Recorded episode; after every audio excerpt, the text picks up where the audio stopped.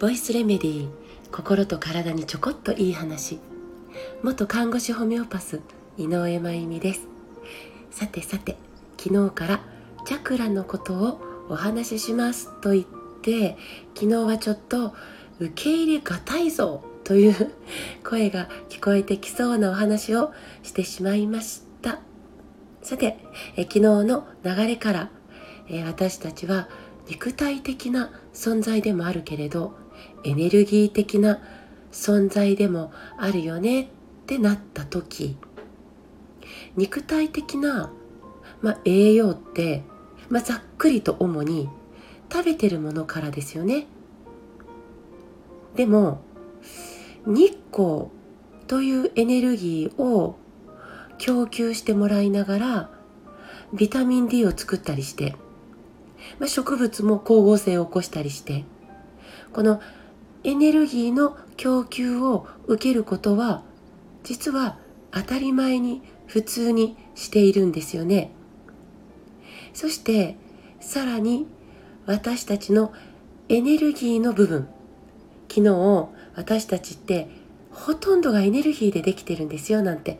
話もしたんですけどそのエネルギーの部分の直接的な栄養は宇宙の星から受けてますなんて言うとまたドン引きされてしまいそうですがでもねでもねでもね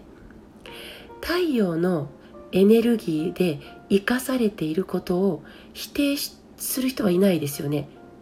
これ宇宙の星の一つなんで。太陽のエネルギーの供給はい受けてます。はい。そして月月のエネルギーの影響を受けてないっていう人もいないですよね。満月や新月で体調の変化を感じる方って少なくないと思います。女性は新月で排卵満月で生理ということもあってこの月の運行と調和しながら体のリズムをとっていた。だから生理のことは月経月の道と書きますもんね。ということは同じように金星の影響はい受けてます。供給もらってます。木星のエネルギーはい供給もらってます。土星のエネルギーの供給はい受けてますよ。私たち太陽系ファミリーなんで。受け取りながら、えー、エネルギーをチャージしているっていうそんな感覚。なんか拒絶せず楽しんでみませんか？もしそれがそうだとしたら受け取りやすい体作っていきませんか？という話がチャクラの話になるんです、えー、私たちの体には7つの、えー、そのエネルギーの受け取り口があるんです。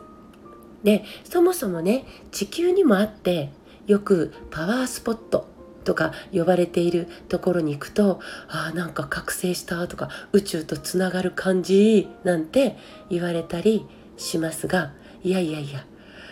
私たちの体にもパワースポットってあってねそれ宇宙とつながっていますよってチャクラ学まあ最近のおしゃれな理論ではなくて新しめのではなくて医学的な観点からも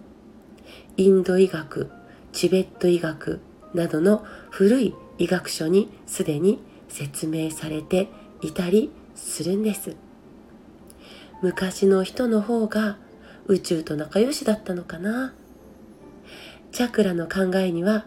ね、考え方というかねチャクラ学というかね諸説あります。だから私が捉えていることが、えー、正解だったり理想論だったり全てだったりではないです。が、えー、いくつかの、えー、チャクラの、え捉え方を学んだ上でとてもシンプルにチャクラの入り口として入りやすく実はお伝えしていたりするんです勉強会とかで。そのことでエネルギー的な存在なんだ。ってことを楽しく意識できたらいいなと思って作った講座。実は今年オンラインで4回にわたってお伝えしたこのチャクラのお話の動画販売始まりましたのでもしもっと詳しく、えー、通して勉強してみたい。という方は